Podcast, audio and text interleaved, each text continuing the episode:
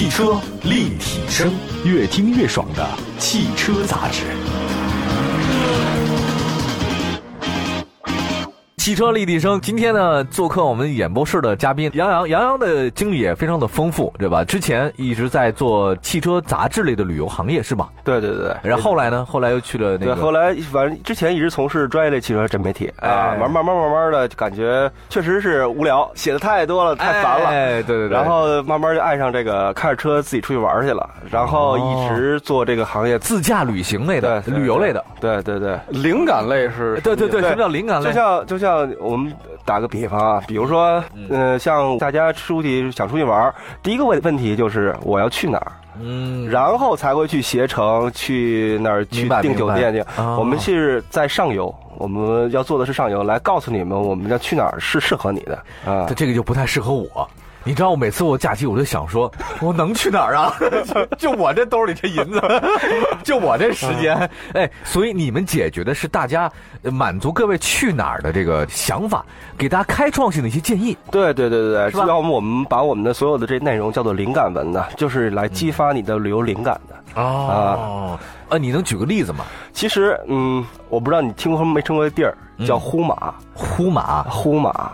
我就是听过呼和浩特，其实这个地儿呢，这个地儿是深藏在大兴安岭其中的一个小县城。这个县城呢特别的漂亮，我是冬天去了一趟，呃，我同事也去了，就拍了一些片子。就是走的时候是进了一些林场，包括当时有一些麋鹿，他那专门有一个叫驯鹿的人啊。哦，所以说像像。你不知道这个地方，你完全不了解它，或者说你不知道它有多美多好。哎，真的很美吗？真的很漂亮，真是完全接近于就是纯自然的。我问一下，你们怎么找到这些地方？就我们怎么找不到？就是因为你们不看我们这网站。还老你们老被屏蔽，知道吗？这 你不知道为什么他这这这么点进不进去。也就是说，你给大家提供的是一些旅游上的开阔的思维方式。对对对，没错啊，就是我们不仅仅可以走大众线路，还有一些小众类的适合我们自个儿的。哎，你再说说，就是我们汽车立体声，我们的好朋友们，那对一个个都是很个性化的。从你这么多年的旅游行来讲，你觉得这两年大家在出门旅行的时候，跟之前有哪些很多不一样的地方？呃，其实在我看来嘛，就是啊。说自驾游啊，其实也是挺宽的，就跟咱们之前聊车似的，它包含很多类。但是我呃，我个人认为，我可能给它分成三类。哦，但是分成中高低三类，不是说按这咱们一下出行的价格啊，中中高低，而是按频次。嗯，你像咱们什么叫自驾游？自驾游就是。最简单来说，就是开着车出去出去玩嗯，这就叫自驾游。嗯，在周末，嗯，跟朋友烧个烤，去怀柔，嗯，没错，这叫自驾游。嗯，还有一种呢，进个藏，哦，进藏，进个藏，这叫自驾游。包括去可可西里无人区，哎，OK，也叫自驾游，但是他们的频次是不一样的。像周末游高频，高频，哦，像去西藏，我可能会一年有那么一次或两次够了，是是。但是去可可西里，你这辈子可能也就一次或两次，哦，可能就。就挂那儿。了，哦，对，所以说按频率分来讲，明白。啊，一年一次，一辈子一次，还有每周一次，是吧？对对对，你这个分辨我我明白了。这个频率高的话，就像其实咱们今天可以聊聊重点，说两边啊。好好好，你要是高频的，高频，咱说咱你先说高频的。其实呃，因为我家里养条狗啊，所以我现在特别想就是找一个宽敞的地儿，然后酒店还能让狗进的，嗯。然后旁边有一条小河，还挺干净，狗能游个泳。嗯，哎，哎，不用，就是我家就可以，就是这个需求量，就小盒，那那随便玩没问题。需求量，我想就是好多就是养狗或者说是这个养宠物的，对对对，需求点是很明确的。但是你要上网去搜，上网去找，把这个几个点去结合起来，可能就很困难，能找到一点。是是。所以说每次都是跟朋友去。去借鉴，去听他们怎么说，然后自己去实际去考察，嗯，然后我也会总结说，慢慢的就会又要烧烤，又要小狗去游泳，又要游大草地，哎哎，去扔飞盘，明明白意思吗？其实就是每个人呢，现在想法都不太一样。就是你这个自驾游也分高中低频，高频呢那自然是周边了，这个不用我们再这多说了，这个理解你去哪儿去哪儿。咱讲一个相对低频一点的地儿，好不好？这个地儿呢，就是我我之前曾经也跟你好像聊过这事儿，就看你的那个装束吧，我觉得你特别适合去这个地方。就是每个男人心中啊都有，或者说一次或者两次想去这儿朝圣的那种状态和想法。虽然这事儿已经是挺多了，比如说骑着车咱转山去啊，或者已经很多，但毕竟这地儿还是一个大家特别爱去的地儿。那个可可西里对吧？对，可可西里无人区啊，冬天。可可西里呢，有里边有很多冻土跟湖面，哦，它是结着冰的。这样的话，我们就可以穿着冰、穿着湖走。哦，这样的话会节省很大的一部分时间。如果说是七月份或八月份这种夏季的时候再走的话，它里边沼泽呀，就你每你每天就要去挖车、陷车、挖车、挖车，就但很耽误工作。嗯，但唯一不好的就是天太冷了。天还冷啊！每天中午最高气温是零下二十五度。呃，夜里的入了夜之后，那可能奔三十度以上了，零下三十度是吧？对，零下三十度，就是我们举个例子，呃，热水烧开了，往空中一泼，全是冰，全小冰晶。哎呦呵，真是厉害！这么冷的地儿，这早上着车都费劲吧？对，因为我们包括装备啊，包括汽车的跟人呢，都要考虑到各种各样的问题啊。因为我们毕竟是没有跟品牌去合作，然后我对我们自己玩的。然后开了四辆坦途，一辆普拉多，嗯，没问题。那这普拉多这辆车，其实进可可西里最大的、唯一的需要去注意的，尤其是开车去的，就是油的问题。油，油，说说。就是这辆坦途，我们已经改装之后，把后斗加了一个副油箱，里边可以呃加主油箱加副油箱，可以一共是两百两百五十多升。嗯，这样的话能完全能承受整个可可西里的这个穿越，因为。呃，在可可西里就几乎是没有路的，它油它的这油油耗啊，可能会达到呃百公里三十升以上，因为它没办法，那个路是太太不好了，就是每天都要在低扭的这种感觉就要走，所以说油耗是最大问题。这个时间策划了多久？准备了多久？呃，策划了半年吧，半年的时间做做准备是吧？对，半年的时间做准备。然后持续多长时间？这次去七天，我们在可可西里的腹地住了五个晚上的帐篷。哦，一共是七天时间。对，就是整个这个中心活动是七天啊，其他还有什么北京到西宁来，这个另外的事了。对对哦，哎，还是挺好的啊。这个我跟你相比啊，我的不叫去过了。我那应该叫路过，对，走幺零九从天上路过 啊。那个时候我还那时候还有索南妲己保护站呢，那个是后来你去时应该没有，它取消了那个站，我还在站住过一晚上，所以我应该叫路过。您那个叫做真的是叫去过，这个天壤之别，还真的不太一样的啊。这样我们休息一下，然后呢再跟我们杨洋说说这个他自驾非常有意思，一会儿回来。汽车立体声。汽车立体声啊！今天呢，带着一颗这个探求的心啊，不惜一切代价去探寻一些这种。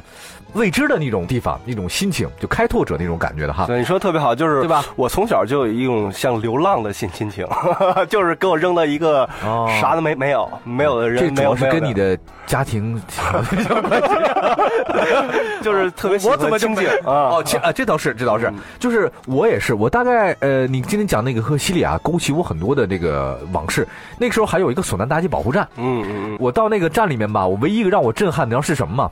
就当那个站里面有两个那个藏羚羊保护队的队员，嗯，我穿着羽绒服，啊，家伙冷的不行，人家你干嘛穿着背心儿，然后干嘛呢？拿一条风干就这么肉，右手拿小刀嘎肉吃，嗯，然后他说，哎，吃一个，吃一个。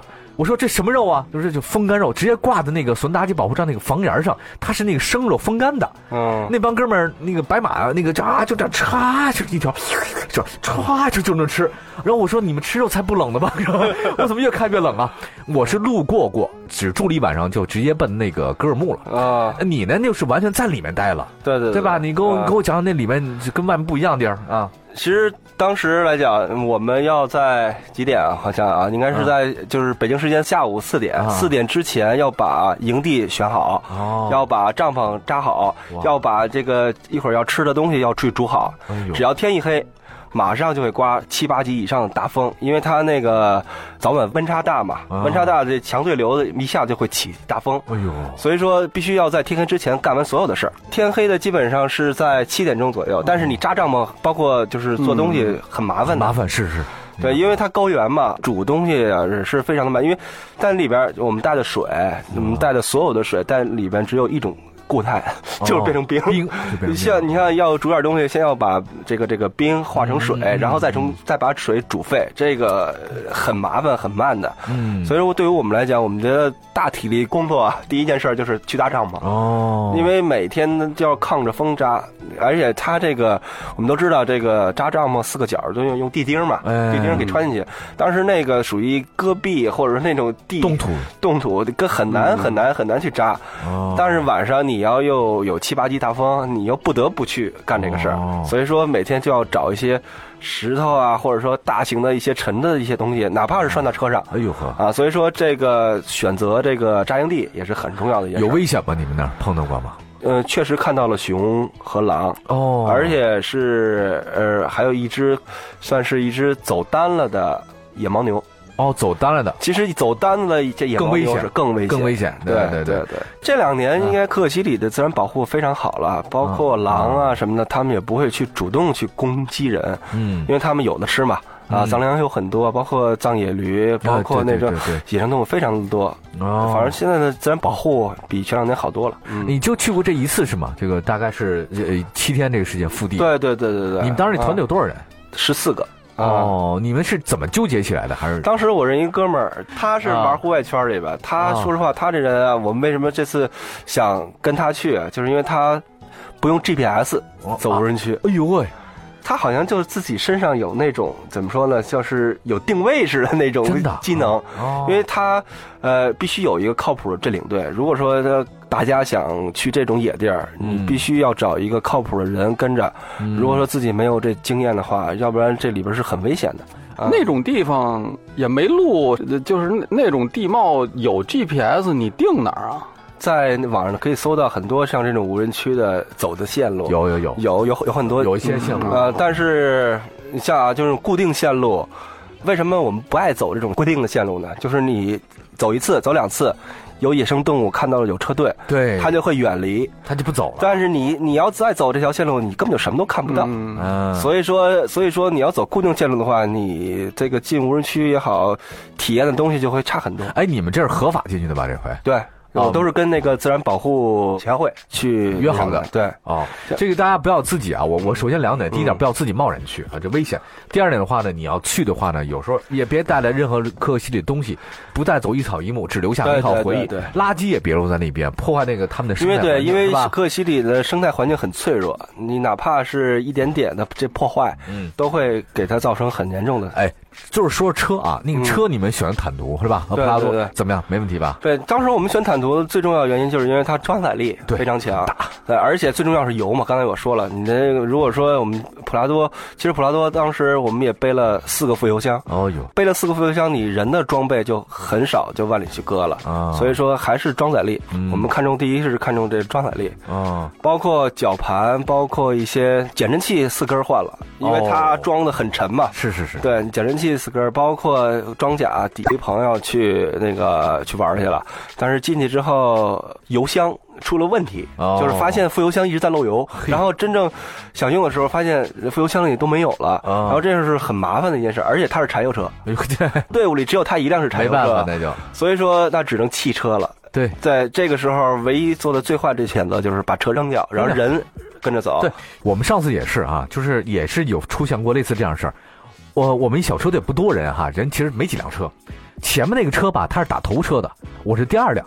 这是中午啊，我似睡非睡的时候，我忽然看到那前面车，你干嘛嘛？平地翻车了，啪就翻过来了。嗯，我说什么情况？就好像那咱们打扑克牌似的，对叉啪，哎，就是扑克牌啪翻了一下，那车翻了。我说哎，我等会儿这真的假的？我都不敢相信。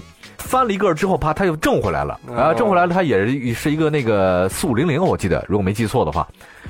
然后当时啊，这个很惨。然后我我们很安慰他呀，你不敢走啊，就把所有的什么棉的衣啊、什么呃吃的都给他留了。他穿里三层外三层。我说后来我我当时我还背着卫星电话进去的，我把这个卫星电话给他，说你就守着吧。然后我们全走了，他守那个车，等别人来救他来，这也是可以的。当然你得首先得有联络方式，你得有定位的，你没定位，人家找不到你也没戏。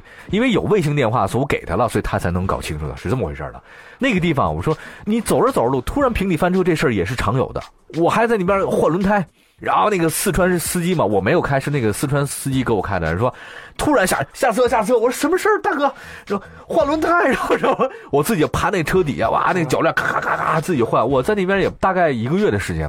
碰到了我，比我在这个北京城，我一年碰的事儿还多，就是这什么事儿你都匪夷所思的事情，你都能够发生出来，特别有意思。但是一个经历很好玩的，包括在那边上厕所，回来以后我就特别不适应，这你你懂吧？是吧？